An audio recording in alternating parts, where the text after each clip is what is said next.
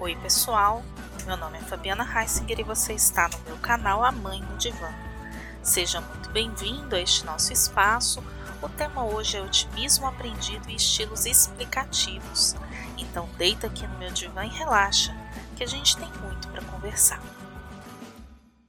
Então vamos lá entender um pouquinho sobre o nosso funcionamento interno para viver melhor, não é mesmo? Eu quero começar recomendando um livro que eu adoro, chamado Educação Emocional Positiva, da psicóloga Miriam Rodrigues, que eu vou citar aqui algumas vezes. Nesse livro, ela fala que a conquista da felicidade está ligada ao controle de emoções perturbadoras e também ao cultivo de emoções positivas. E que para que isso seja possível, a gente precisa ter uma postura otimista diante da vida. E a boa notícia é que esse otimismo pode ser aprendido.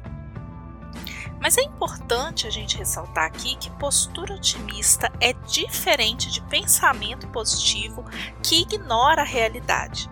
E eu vou te explicar isso melhor daqui a pouquinho.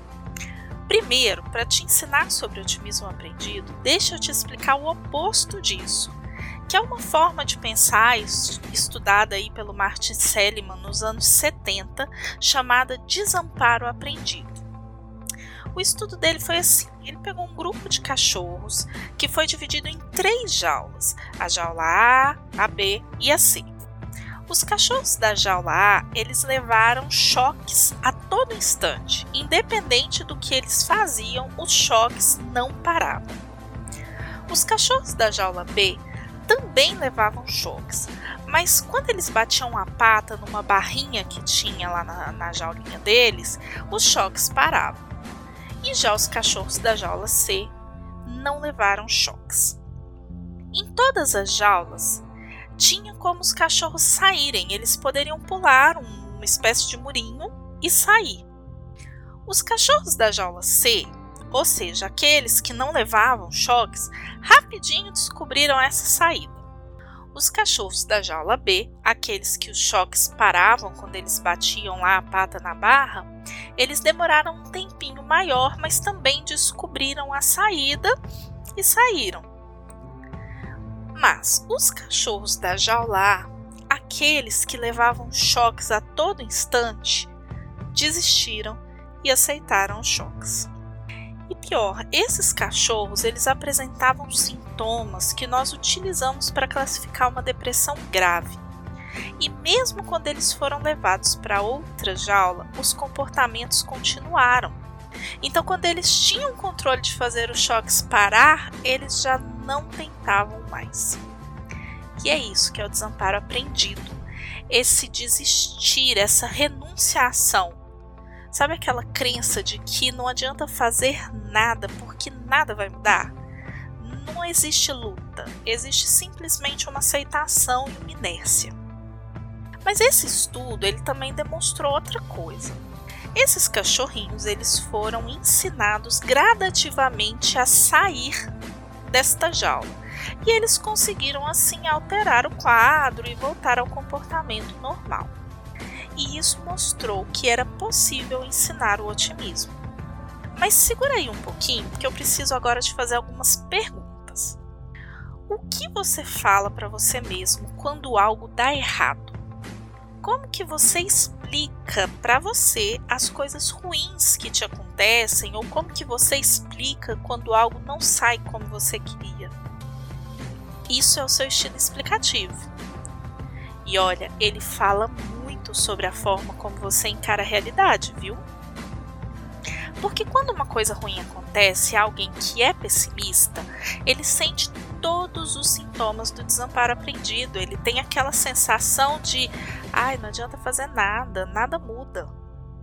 O pessimista acha que o que aconteceu vai durar para sempre, vai envolver a vida dele toda, eu quero dizer, todos os setores da vida dele, e que a culpa daquilo ter acontecido é só dele. É importante a gente dizer aqui que esse estilo de pensamento está diretamente associado à depressão. E o otimista, ele funciona exatamente ao contrário. Quando algo ruim acontece, ele pensa que aquilo é passageiro, é específico de uma determinada área da vida dele E ele leva em consideração o contexto, né, a realidade. O otimista sabe, prioritariamente, que não há mal que dure para sempre. Eu vou fazer valer aqui de alguns exemplos do livro da Miriam para você poder compreender melhor, né?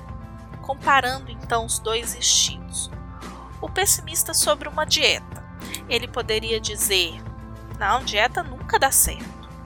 Já o otimista diria algo como: "Dietas não dão certo quando você não as segue direito". Em casa, você escutaria o pessimista algo assim: você sempre reclama. Já o otimista diria: você reclama quando eu não arrumo meu quarto. Nas relações de trabalho, o pessimista poderia dizer: o chefe é um cretino, enquanto o otimista diria: o chefe está de mau humor hoje. Ao reclamar sobre a ausência de um amigo, o pessimista, por exemplo, poderia dizer: Você nunca fala comigo. E o otimista diria que você não tem falado comigo ultimamente. Professores pessimistas poderiam dizer que os alunos nunca prestam atenção no que a gente fala, enquanto o otimista diria que alguns alunos requerem uma linguagem específica. Se vocês observarem com cuidado estes exemplos que eu dei, vocês vão, vão perceber que o pessimista ele pensa de forma fechada e é o que inviabiliza qualquer intervenção ou qualquer mudança. Ele usa termos como sempre, nunca e observem que é bastante generalista. Você lembra que isso acontece também nas distorções cognitivas? Se você ainda não ouviu o episódio onde eu falo sobre isso, corre lá, porque tá tudo interligado. Mas observem que a gente tem essa mania então de distorcer a realidade com os nossos pensamentos. Então é muito importante se esforçar para fazer, né, trazer a nossa forma de pensar o mais próximo possível da realidade objetiva. Ainda diferenciando esses estilos, né? é importante a gente dizer que eles são diferentes também quando algo de bom acontece. E é muito interessante porque aqui eles se invertem. Quando algo bom acontece, o pessimista ele vai acreditar que aquilo é transitório, né, passageiro, uma sorte, que se trata de algo específico e que se deve a algum fator externo. Por exemplo, se ele se sai bem numa prova, num teste, ele vai dizer que foi sorte ou que ele estava num dia bom. Se ele está competindo e ele vence, ele vai dizer que o rival era ruim, ao invés de valorizar as próprias habilidades e esforço. Já o otimista, nesses casos, ele vai interpretar os fatos como permanentes, abrangentes e personalizados. Então, ainda nos exemplos né, que eu citei, o otimista num teste vai dizer que sempre tem sorte. Ao realizar uma conquista, ele reforçará que ele é talentoso. E ao ganhar, ele vai reconhecer que ele foi melhor do que o rival, que ele é melhor do que o rival. Então, nesses detalhes pequenos, a gente alimenta o nosso estilo explicativo. Isso nos leva ou a uma depressão, ao desamparo aprendido, ou ao contrário, ao otimismo aprendido. Para o Marty Seligman, no livro dele Aprendendo a ser, é, Aprenda a ser otimista, dessa avalanche de depressão que nós estamos testemunhando, muitos são desamparo aprendido. Funciona é, muito dentro dessa lógica capitalista da seguinte forma: o indivíduo luta e ele não consegue atingir o nível que a sociedade impõe para ele. Então ele trabalha, trabalha muito, dá o melhor para os filhos dele, os filhos dele não estão satisfeitos, ele também não está bem.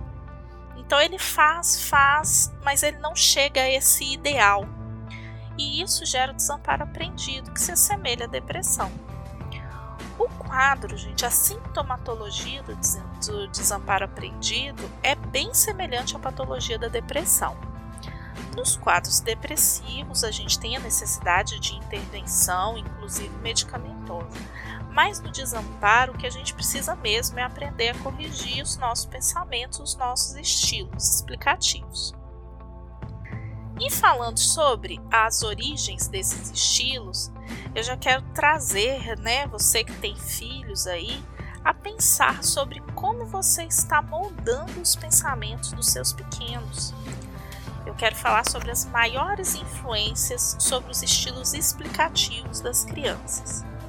Isso vai te dar uma luz sobre como você aprendeu a pensar, como você pensa hoje, e também, como eu já disse, sobre como você está moldando o pensamento das crianças que estão ao seu redor. Então, a primeira influência é a explicação que essa criança escuta quando alguma coisa dá errado. Ou seja, o que ela escuta de você e das pessoas que são referência para ela quando algo não saiu como esperado. Ah, sendo mais direta, é o que você diz quando você erra. A segunda influência é o que ela escuta quando ela erra. O que, é dito para essa criança quando ela comete um erro? Vocês podem imaginar como coisas como você é burro, você não faz nada direito, você só faz coisa errada, vão obviamente caminhar para um estilo explicativo futuro pessimista. E a terceira influência é a realidade de suas perdas. Então, se a família está passando por um momento de perdas e consegue se reconstruir, a criança vai aprender que as adversidades, embora existam, são passageiras. Se a família não se reconstrói, né, não segue adiante, então ela vai aprender o desamparo. Né? Nada do que se faz gera mudança. Vale sempre a pena a gente lembrar que as crianças elas são muito atentas e elas aprendem com tudo que está ao redor delas. Então, quando você muda você mesmo e se esforça para ser melhor, você está liberando o seu filho dessas repetições geracionais que não funcionam e que só trazem sofrimento a todos que vêm repetindo. Mas então, a grande questão aqui é como aprender a ser otimista, certo? E aí eu sigo com a mesma indicação a gente precisa se familiarizar com as nossas vozes internas, precisa conhecer quais são as nossas explicações e, por fim, corrigir os nossos pensamentos. A gente precisa conseguir, nas palavras do Seliman, encontrar as causas permanentes e universais dos eventos positivos e as causas temporárias e específicas dos eventos negativos. Então, primeiro você vai precisar fazer um esforço e a minha sugestão prática é que você tenha um caderno e tire alguns minutos do seu dia para escrever os seus pensamentos sobre os fatos que aconteceram durante seu dia. Observe e identifique. Quando você identificar um pensamento que é pessimista, escreva como seria a forma otimista de pensar aquele evento. Com essa prática e com o passar do tempo, você vai começar a, como a gente diz aí popularmente, pegar a cobra pelo rabo. Ou seja, você vai começar a perceber no momento em que você fala quando você está utilizando os estilos pessimistas. E aí você vai poder começar conscientemente reformular seus pensamentos. Com esses exercícios, você vai aprender a pensar de maneira diferente e vai chegar ao otimismo como estilo explicativo padrão. Vale a pena tentar, não é mesmo? E se você que está me ouvindo ainda ficou com alguma dúvida sobre esse assunto, me manda uma mensagem lá no Instagram, arroba que eu vou ter prazer em te auxiliar. E se tem alguma sugestão de tema para eu falar aqui, manda lá também que a gente constrói esse espaço aqui juntinho.